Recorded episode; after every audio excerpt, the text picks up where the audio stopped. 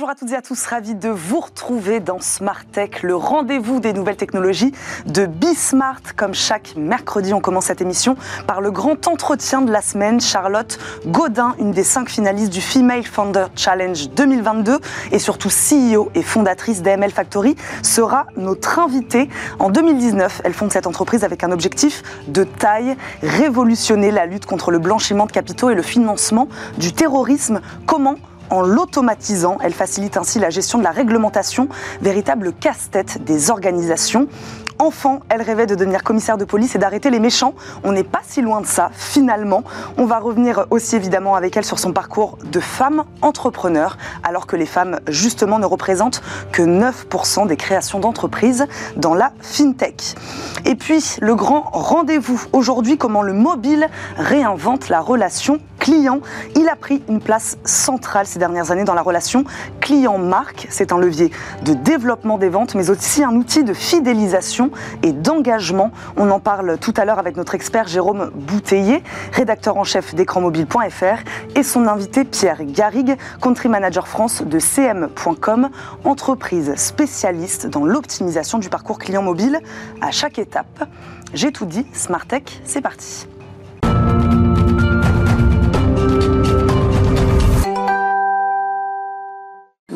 L'invité de notre grande interview, je le disais, c'est Charlotte Godin, une entrepreneur qui a su s'imposer sur le secteur financier en 2019 avec sa fintech AML Factory. Bonjour Charlotte Godin. Bonjour. Merci beaucoup de nous accompagner aujourd'hui dans Smart Tech. AML Factory, on va en parler, dont l'objectif est d'aider les entreprises à gérer leurs obligations liées à la réglementation en matière de lutte contre le blanchiment de capitaux et le financement du terrorisme. Ce rêve d'enfant dont je parlais en préambule de cette émission de devenir commissaire de police, il est finalement pas si anodin que ça, puisqu'il vous a amené à vous intéresser à cette problématique, c'est ça? Tout à fait. Alors en fait, j'étais, euh, je voulais surtout être criminologue. Euh, j'étais assez fascinée par les euh, tueurs en série. Je trouvais que c'était assez extraordinaire ce qu'un être humain pouvait faire à un autre être humain. malheureusement, ce métier n'existait pas en France. Donc, l'option commissaire de police était l'option qui s'en rapprochait le plus. Et, donc après avoir fait du littéraire, je suis rentrée en droit, pour faire mhm. du droit pénal. Et puis j'ai fait euh, quelques stages en prison, en centre médico-légal, en cour d'assises je me suis rendu compte que je voulais ni envoyer les gens en prison, ni voir euh, les victimes, la souffrance des victimes. Donc c'était un peu compliqué d'être commissaire de police. Et donc j'ai bifurqué vers euh, l'administration centrale, j'ai passé deux ans au ministère de l'Intérieur. Et, et, là, on a creusé des sujets un peu plus profonds, notamment sur les problématiques de financement du terrorisme, de terrorisme bien sûr, et tout ce qui a été trafic d'êtres humains, ce genre de choses. Et... Donc ça, ça s'est fait à ce moment-là. C'est à ce moment-là de votre parcours que vous vous êtes orienté vers ce dont on va parler aujourd'hui, la conformité bancaire et financière, c'est ça Parce qu'effectivement, donc c'était la lutte anti-blanchiment qui me plaisait bien, qui était un bon moyen de, lutter contre les, euh, crimes sexuels et, euh, les, atteintes aux personnes. Et je me suis rendu compte à ce moment-là que je ne voulais pas faire de l'administration, de l'administration centrale. Un peu trop plan-plan par rapport à mon dynamisme. Et donc j'ai cherché dans le secteur privé ce qui existait euh, en lien. Et effectivement, il y avait la notion de contrôle interne dans laquelle on trouvait la compliance, dans laquelle il y avait la lutte anti-blanchiment. Et c'est comme ça que j'ai bifurqué vers le, vers le privé euh, dès 2007. On va parler hein, de ce que vous faites évidemment aujourd'hui avec AML Factory. Euh, juste pour placer un peu le, contexte, quels sont les grands enjeux aujourd'hui de la lutte contre la criminalité financière? Voilà, ensuite on, verra comment vous, vous y répondez euh, avec, avec votre solution et votre entreprise. alors disons que les gouvernements se sont rendus compte je ne sais pas si c'est tôt ou tard, mais en tout cas, c'était fin des années 80, euh, donc soit 15 ans après la naissance de Don Corleone de Scorsese, que s'il voulait euh, démanteler les euh, organisations de, stupéfiants, il fallait traquer les flux plutôt que de traquer la drogue. Et c'est comme ça qu'est née la réglementation en matière de lutte anti-blanchiment, qui ensuite a été élargie au fur et à mesure à d'autres d'autres crimes pour pouvoir mieux prévenir justement les infractions beaucoup plus larges. Mmh. et donc au fur et à mesure, ils ont intégré des nouveaux professionnels euh, ce qu'on appelle des professionnels assujettis, mmh. donc euh, des entreprises qui doivent respecter cette réglementation, qui doivent identifier leurs clients, vérifier leur, flux, etc., pour les déclarer aux autorités, pour qu'elles puissent faire leur job. Et donc maintenant, en fait, ça couvre n'importe quelle infraction qui euh, est punie de plus d'un an d'emprisonnement, et ça couvre une trentaine de secteurs d'activité différents, donc des entreprises qui doivent respecter cette réglementation. Alors voilà, expliquez-nous à qui s'impose cette réglementation. Vous, vos clients aujourd'hui, ce sont des acteurs privés du secteur financier, c'est ça? Expliquez-nous exactement. Alors, il y a deux types d'acteurs qui sont soumis, donc tout, tout le secteur secteur financier, donc tout ce qui est banque, assurance, mutuelle, les paiements, la crypto, ce genre de choses. Mhm. Et vous avez aussi une partie du secteur non financier, euh, avec les secteurs qui vont euh, brasser, enfin qui vont être en lien avec des produits ou des vecteurs de grandes euh, de grands prix, type l'immobilier, les jeux, les notaires, les avocats, les mhm. huissiers, les sociétés de domiciliation, même les, tout ce qui est tout, ce, tout le monde de l'art. Parce que justement, ce sont des, des produits qui peuvent permettre de de transférer de l'argent euh, depuis un point A à un point B. Mhm.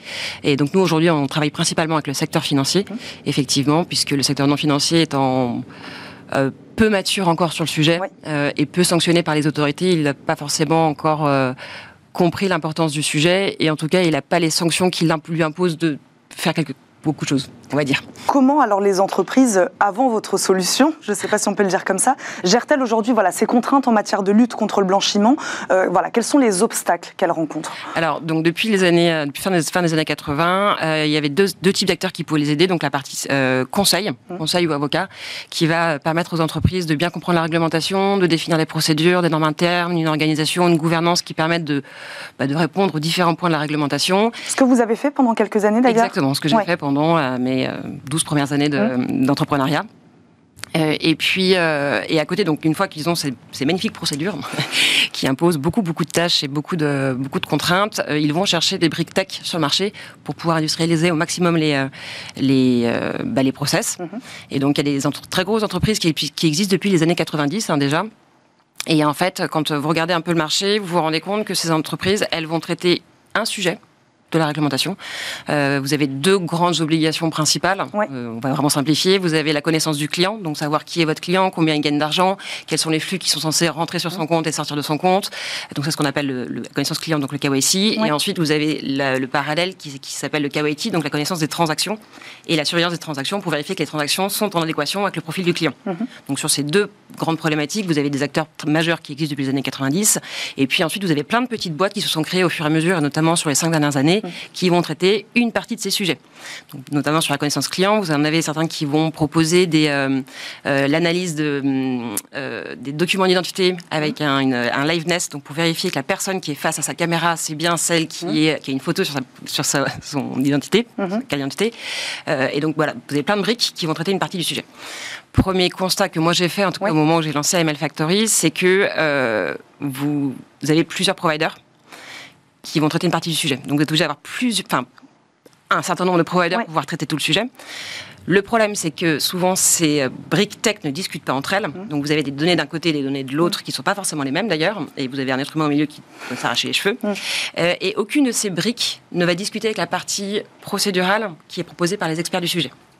Et donc, résultat, il y a des différences entre ce qui est dit dans les procédures, donc ce qu'ils doivent appliquer, et ce qui se passe dans la vraie vie, dans les outils, dans les process.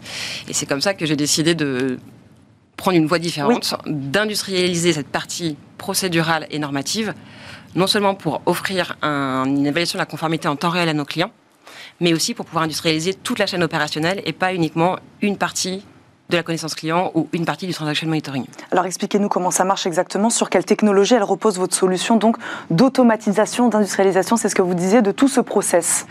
Alors on a commencé par modéliser la réglementation donc les différentes règles applicables et les différents arbres des possibles en fonction des options. Euh, si vous êtes personne, enfin, si vous avez un mm. client personne physique ou personne morale, vous n'allez pas réagir de la même manière, par exemple.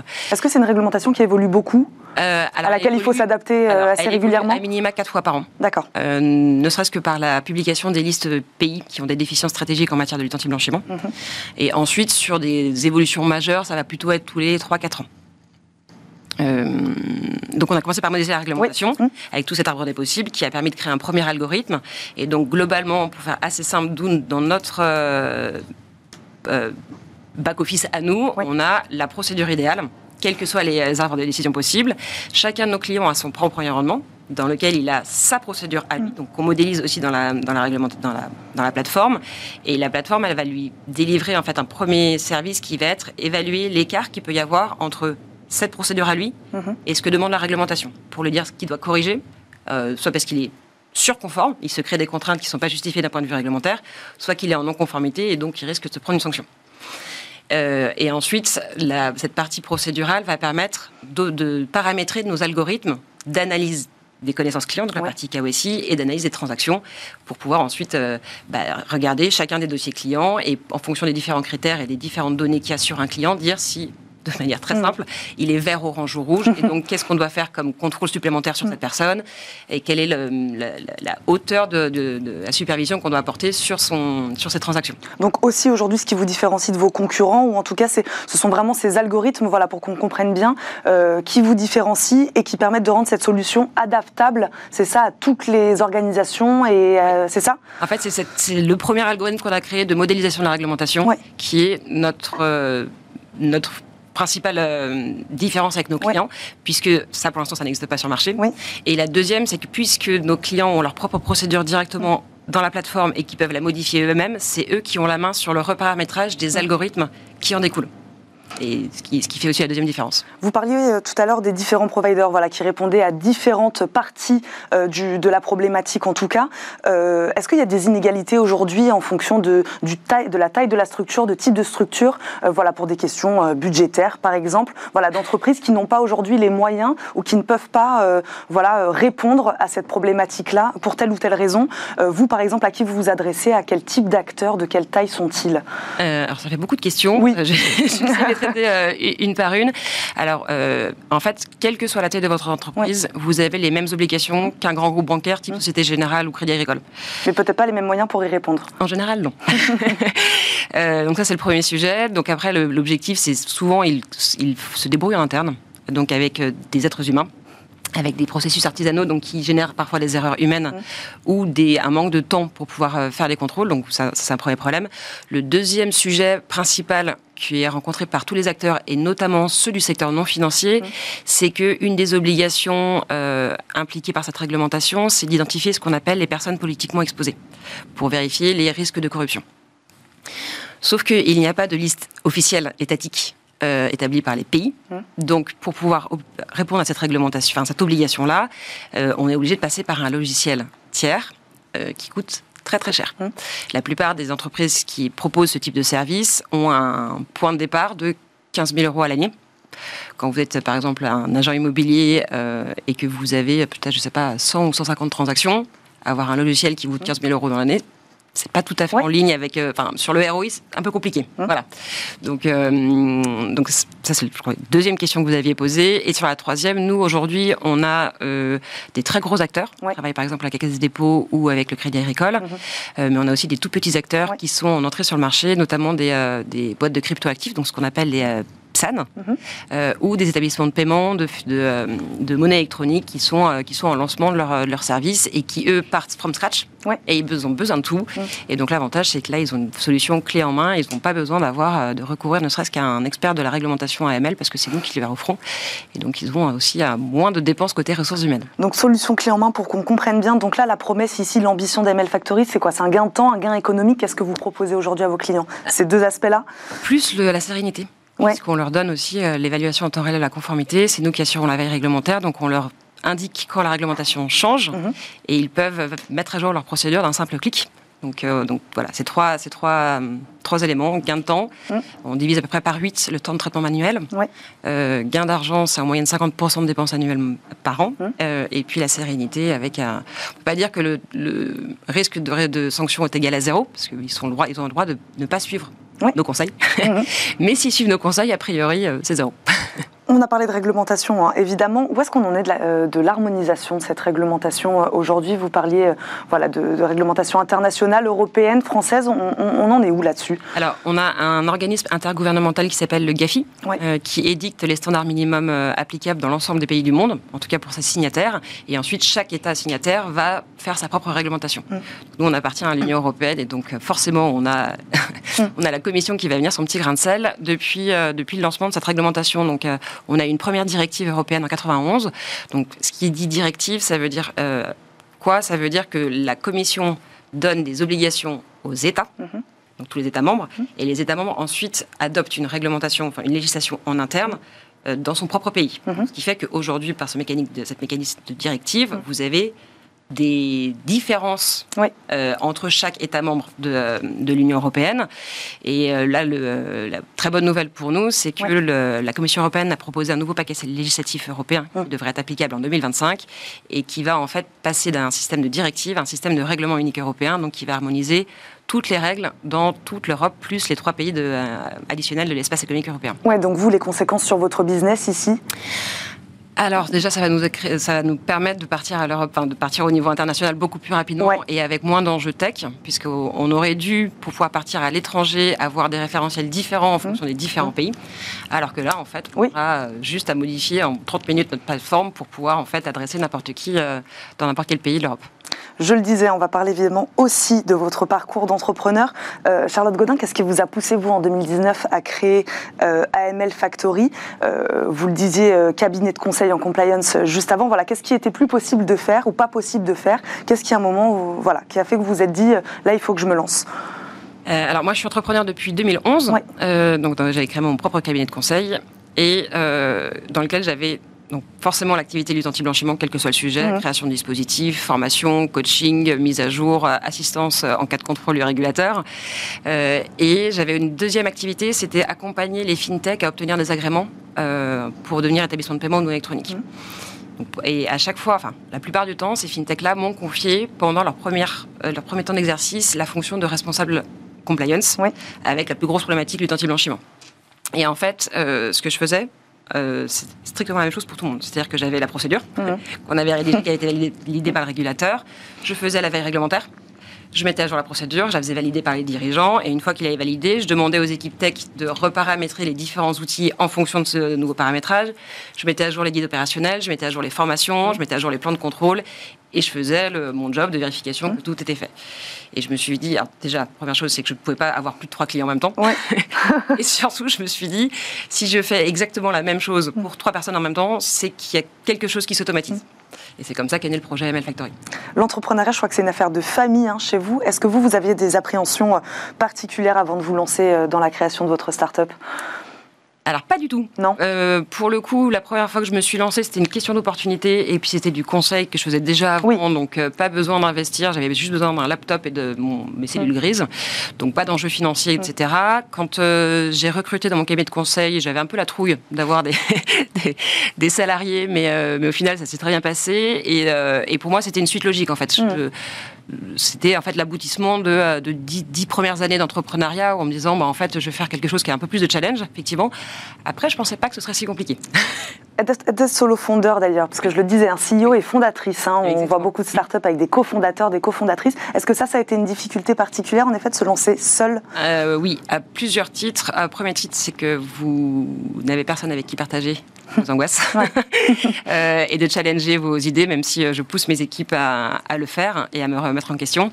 Mais oui, c'est effectivement le fait de ne pas avoir un, binôme avec qui échanger en permanence, euh, ça mm. peut être euh, euh, assez, assez problématique. Donc c'est pour ça qu'il faut bien s'entourer de, bonnes personnes, que ce soit avec les investisseurs ou avec des personnes, des, freelances qui vous accompagnent sur différents sujets, et faire en sorte que les salariés acceptent de ne pas se positionner en tant que salarié par moment dans, la, structure. Euh, et le deuxième euh, sujet, ça a été aussi au niveau des, euh, financements. Quand on a cherché des, quand j'ai cherché des, investisseurs, parce qu'effectivement, déjà une femme entrepreneur, c'est pas toujours très facile de lever les fonds, mais en solo fondeur, c'est encore plus compliqué. Oui, c'est ça. Est-ce que le fait d'être une femme, ça a compliqué ce passage à l'acte? Ou alors, à quel moment vous avez ressenti que là, vous étiez en effet non pas seulement une entrepreneur, mais une femme entrepreneur? Quand on m'a demandé euh, si j'étais mariée, si j'avais des enfants ou si je voulais en faire. Ce sont des investisseurs qui vous ont posé ces questions-là? Et, là, je lui, ce à quoi j'ai répondu, euh, si je dois en faire un autre, hmm. on est deux. Donc a priori, euh, je devrais pouvoir m'en sortir. je le disais hein, tout à l'heure, en France, seulement 9% des fondateurs de FinTech sont des femmes. Euh, comment, selon vous, euh, encourager, soutenir, propulser davantage les femmes fondatrices ou cofondatrices des startups sur ce marché? Est-ce que vous, vous réfléchissez à ce sujet-là? Euh, Alors, pas forcément que sur ce marché, mais je pense qu'il faut qu'on change notre manière d'éduquer nos filles. Oui. Euh, je le vois. Euh, Donc ça doit se faire très tôt Très tôt. Enfin, j'ai un exemple tout simple, mais euh, ma fille a eu 10 ans là, il, y a, il y a quelques mois et je lui ai autorisé pour une, la première fois à rentrer toute seule à la maison. Et mon mari n'était pas d'accord. Pas d'accord parce que c'était une petite fille et que même si son frère avait eu le droit de faire la même chose à son âge, il fallait la protéger. et, je lui ai dit, en fait, non. Oui, effectivement, il y a peut-être plus de risques pour une petite fille, mais si on commence à lui dire, tu es plus faible, tu es plus fragile, etc., on va mécaniquement lui mettre des barrières. Mhm. Et c'est elle qui va, qui, qui va se limiter dans son, dans, tout le reste de sa vie. Donc euh, voilà, je pense que c'est l'éducation des petites filles qui va changer les choses. Éducation, une question culturelle. Euh, le Female Founder Challenge 2022, hein, dont vous avez été euh, finaliste, est-ce que c'était ça aussi l'objectif d'encourager, de mettre en avant des femmes entrepreneurs sur ce marché-là? Voilà, vous, qu'est-ce que ça vous a apporté ce concours? Alors effectivement, c'est ça, hein, c'est le, fait de pouvoir mettre, mettre en avant des femmes entrepreneurs qu'on ce qu'on ne voit pas beaucoup. Hein. Mmh. Alors, ça m'a foutu la plus grosse trouille de ma vie, je crois.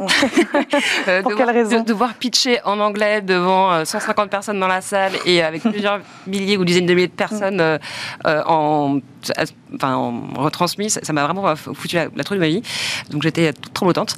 non, ça a été un, bon exercice parce que c'est la première fois que je devais pitcher en anglais avec autant de personnes devant moi. Donc, c'est voilà, c'est bien. Ça permet de, passer des nouvelles étapes au fur et à mesure. Est-ce que on se sent peut-être aussi moins seul, avoir toutes ces femmes aussi euh, entrepreneurs à ses côtés dans ces, euh, tout à fait. ces moments-là Je me suis surtout très petite, parce qu'elles étaient toutes très grandes, et pourtant je suis pas petite, mais là, elles étaient toutes immenses.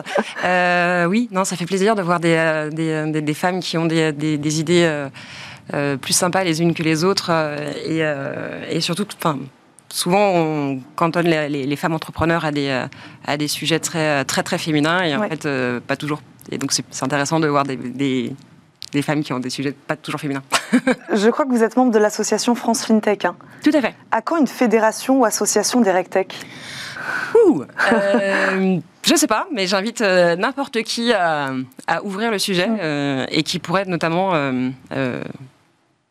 peut-être faire un peu de lobbying pour qu'il y ait une, euh, réglementation ou une certification des RegTech, ce serait intéressant Parce que ça rejoint cette question de la femme, c'est-à-dire se, sentir soutenue à un moment par tout un écosystème ou par une fédération, par une association. C'est important encore plus peut-être quand on est une femme entrepreneur Je sais pas. Pour le coup, euh, ce qui est sûr, c'est d'appartenir à une association professionnelle. Ça vous permet de, vous intégrer dans un écosystème. Mm. Nous, RegTech, on est considérés comme des fintech, euh, mais au final, les fintech nous considèrent plutôt comme des fournisseurs de solutions que comme des fintech, ce qui est normal, hein, parce qu'on mm. est là, on est leur, leur partenaire. Euh, non, non allez-y. mais avoir un système juste RegTech, ce serait peut-être aussi limiter la capacité de, des RegTech d'avoir accès à un écosystème de clients. Ouais. Donc peut-être pas forcément. Je, je, suis pas sûre. On va terminer, Charlotte Godin, si vous le voulez bien, par l'interview express. Deux, trois minutes pour quelques questions un peu plus personnelles. Euh, n'ayez pas peur, même si ma première question, justement, est celle-ci. De quoi avez-vous le plus peur? Qu'est-ce que vous craignez le plus? Les cafards. ça me dégoûte. Et dans la vie professionnelle? Euh... Euh... Je pense que ce serait si un de mes clients devait être contrôlé par le régulateur et que ça se passe pas bien. Ça, ce serait le plus gros échec. Votre plus grande fierté sur votre parcours de femme ou d'entrepreneur hein, Vous me répondez comme vous voulez. Euh, je suis assez fière d'être rendue euh, là où j'en suis, euh, alors que je suis juriste, enfin littéraire et juriste, donc pas du tout, pas du tout businesswoman, mm. femme avec en, avec une boîte rentable en moins de deux ans de commercialisation je suis assez, assez contente de moi. Vous aviez parlé juste avant d'échec, un moment dans votre vie que vous avez considéré comme un échec. il y en a plein. en fait, je, je pense que chaque, chaque échec est une bonne façon d'apprendre, est une façon de mm. rebondir. Et de toute façon, quand vous êtes entrepreneur, euh, vous n'avez pas le choix, vous êtes obligé de vous relever et de repartir. Donc, euh, c'est plutôt un, un, apprentissage. Vous, à quel moment vous avez trébuché? Sur ce parcours d'entrepreneur Je pense que ceux qui nous écoutent seront intéressés. Peut-être qu'ils ont vécu euh, les mêmes choses. Euh, j'ai fait confiance à, potentiellement de mauvaises personnes à certains moments qui ont été très difficiles à gérer avec des gros, euh, des gros impacts pour la structure, pour mon mental, pour ma famille mmh. aussi, parce que j'ai, voilà, ça a été fait de faire confiance à des mauvaises personnes. Parce qu'on a parlé tout à l'heure évidemment du fait d'être une femme, du fait d'être solo fondeur. Euh, l'humain, c'est quelque chose de particulièrement compliqué euh, à gérer quand on est euh, auto-entrepreneur. Oui. oui, parce que parce que moi je suis quelqu'un qui est plutôt plutôt souriante. J'aime mmh. bien raconter des blagues, j'aime bien boire des coups avec avec les équipes, etc. Il y a toujours une difficulté d'avoir cette double approche de teammate et de boss. Mmh. Et, et ouais, la gestion de l'humain est pour moi la chose la plus compliquée à faire, euh, la plus challengeante et, la plus désagréable aussi. Et enfin, une dernière question. Si un génie était là et qui pouvait vous accorder un souhait, Elle est dure celle-là. Ah, un souhait vous n'avez pas le droit de répondre gagner au loto. euh, je dirais. Euh, rien à voir, j'ai le droit de faire. Ce que vous voulez. Euh, protéger, protéger ma famille. Eh bien, on va terminer sur ces beaux mots. Merci beaucoup, Charlotte Godin, d'avoir été avec nous aujourd'hui dans Smart Tech, d'avoir répondu à nos questions. Je rappelle, vous êtes la CEO et fondatrice d'AML Factory. Merci d'être venue nous voir aujourd'hui. On marque une courte pause et on se retrouve tout de suite pour le grand rendez-vous.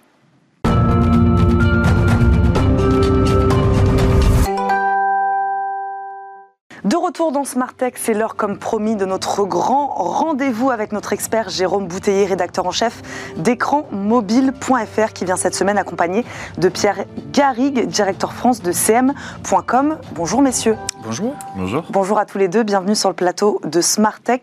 Avant de donner la parole à votre invité, Jérôme, vous voulez nous expliquer comment le mobile impose désormais aux marques une relation client omnicanal. Oui, tout à fait. la relation client, hein, c'est une euh, notion qui est à la base euh, digital hein, qui est relevée plutôt du, bon sens commerçant, mais qui s'est euh, progressivement démocratisée avec la, massification des services. On peut par exemple citer le, SBAM, hein, sourire, bonjour, au revoir, merci, qui a été popularisé par le groupe Accor dans ses différents hôtels.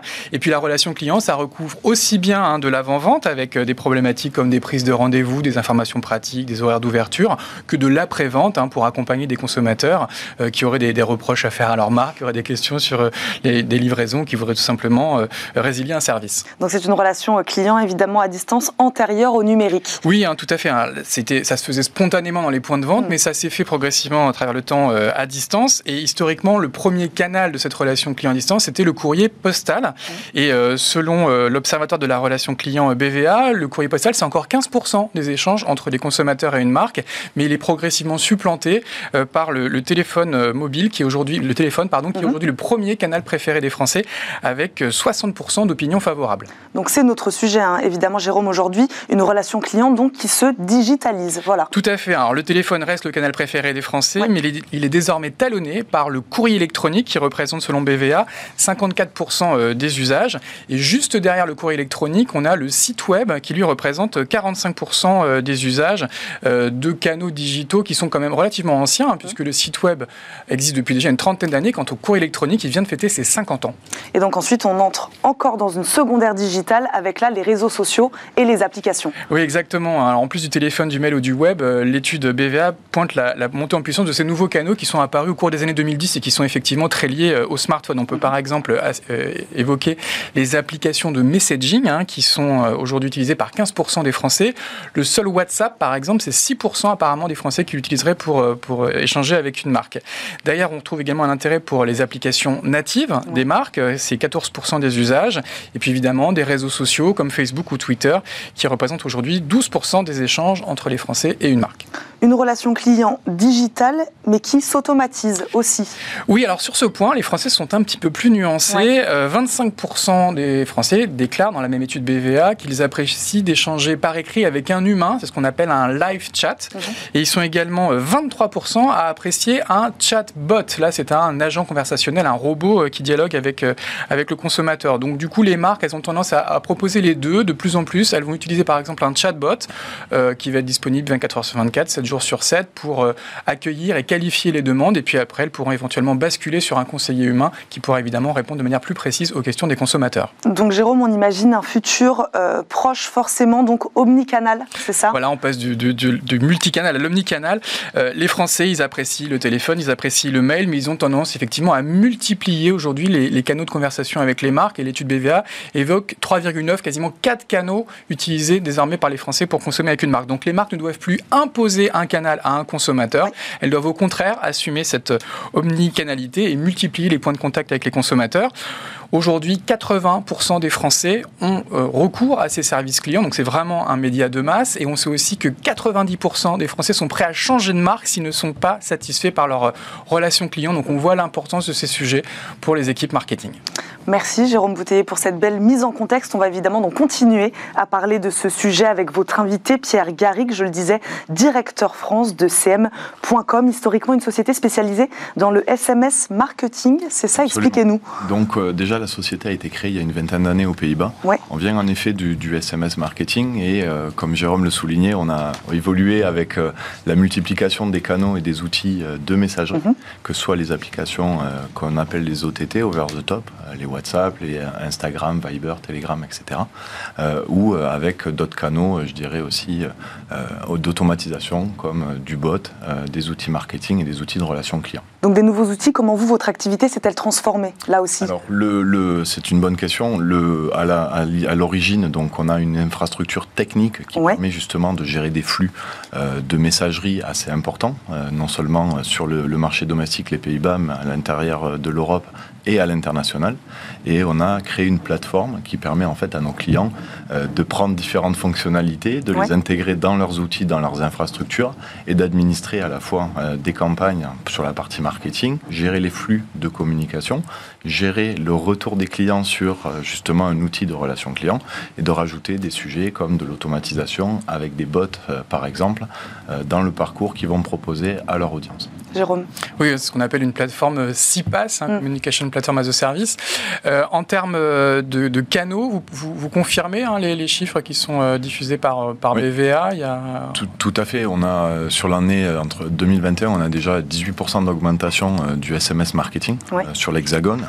Et les chiffres que donnait Jérôme sur les nouveaux canaux, les nouveaux usages, et notamment les, messageries natives comme le RCS, donc Rich Communication Services, lancé entre les opérateurs et sur l'OS Android. Euh, qui euh, aujourd'hui représente à peu près 34% euh, du, de compatibilité au niveau du parc, mhm. alors que nous étions, Jérôme, tu me diras si je me, trompe, mais à 18% l'année dernière. Mhm. donc une, forte évolution de la compatibilité mhm. et par définition des usages. Et donc avec une volonté d'adresser aussi bien les canaux écrits que les mmh. canaux euh, vocaux, la téléphonie, hein, qui reste aujourd'hui finalement le canal préféré des, Français. Absolument, la, voix euh, reste un, des canaux de prédilection. Euh, quand on parle d'omnicanalité, on pense à l'email, à la voix et mmh. au SMS. Alors il y a bien plus que ça, bien évidemment, mais ça reste encore les trois axes prépondérants. Et on a la possibilité, bien évidemment, sur nos outils d'intégrer la voix, que ce soit nos solutions ou des solutions tierces, pour enrichir les parcours clients. Alors on évoquait donc la, question euh, de, l'automatisation. Euh, aujourd'hui, quelle, place doit prendre cette automatisation dans la relation client?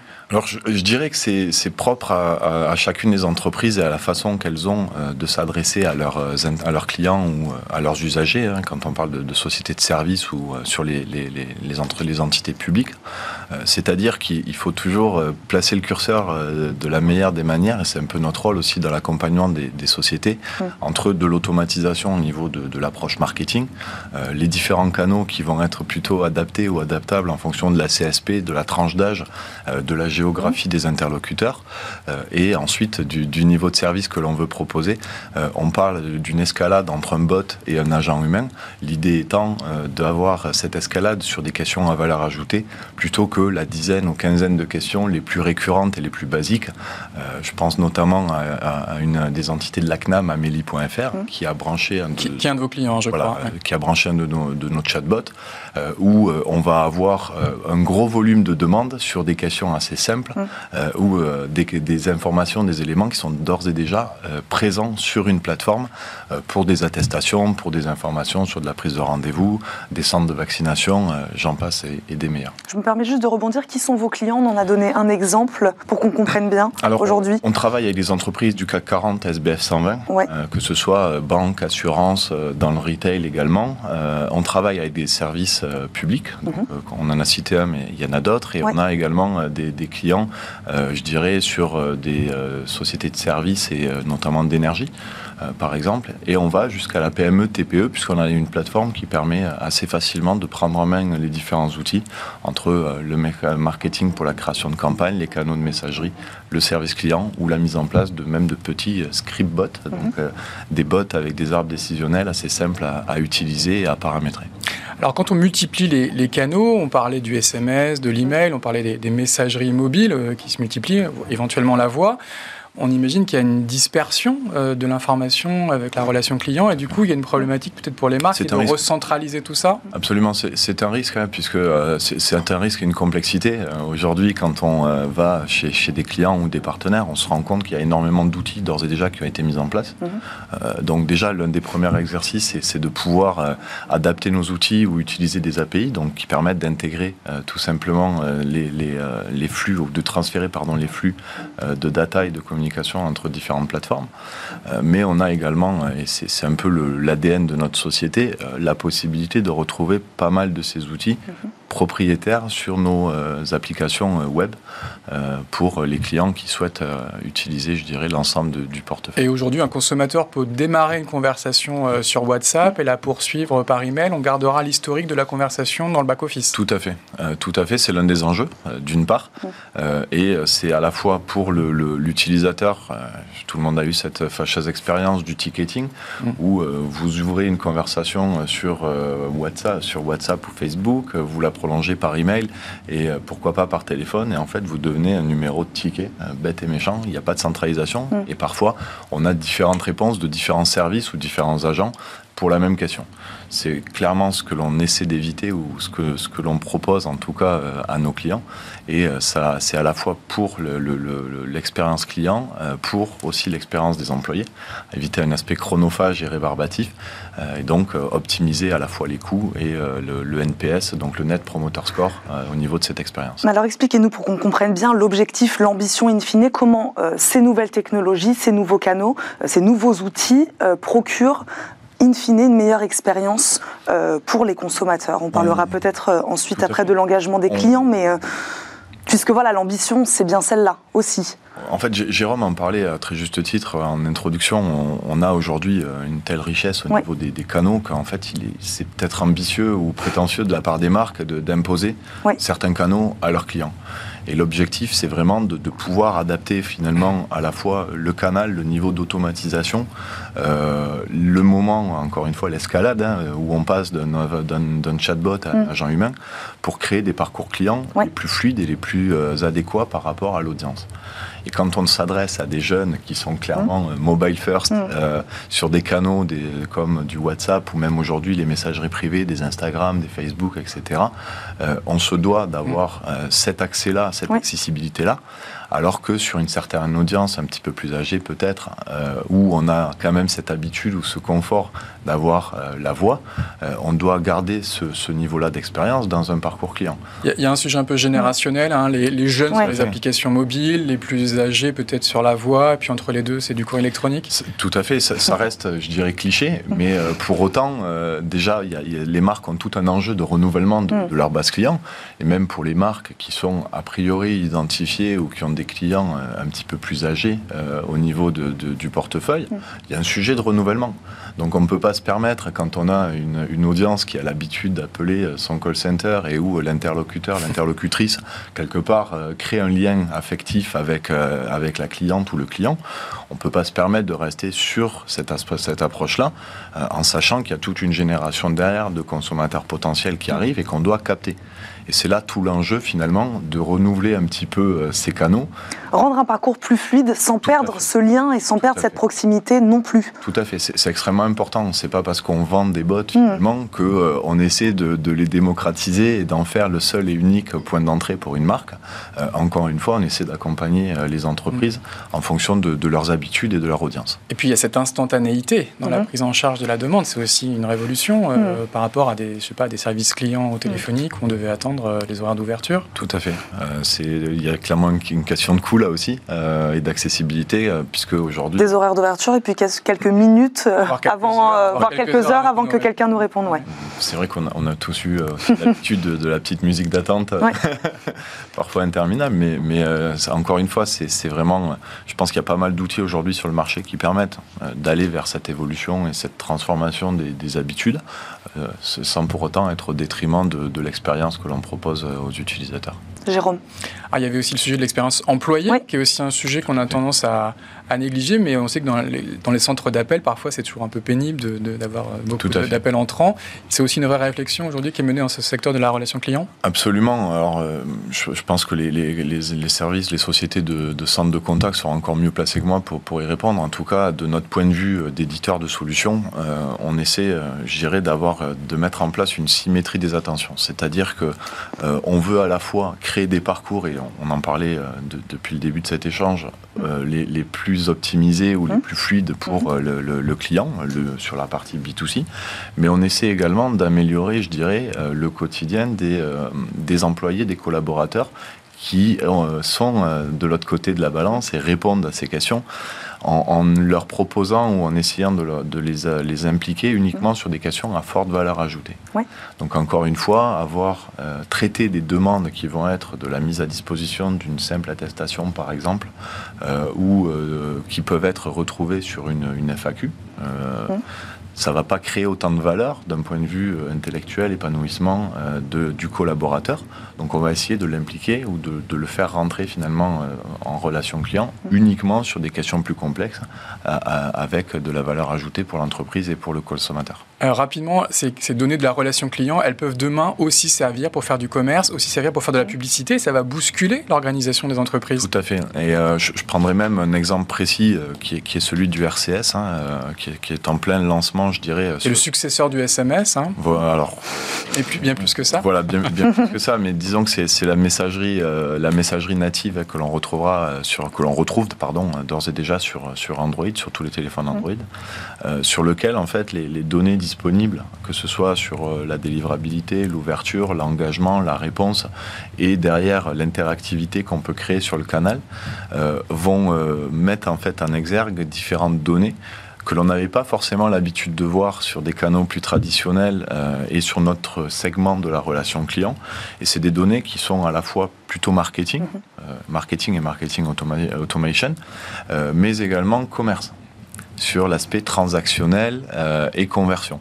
Donc c'est assez intéressant parce que ça nous fait un petit peu remonter dans la chaîne de valeur et dans les échanges avec les marques, euh, mais ça permet aussi, et c'est un point assez important, d'utiliser les mêmes canaux euh, qui, ont, qui sont ceux du marketing pour derrière la relation client. Et on en revient finalement à créer des parcours assez fluides en fonction de l'audience, euh, sur lesquels vous donnez à votre consommateur l'habitude d'être contacté mmh.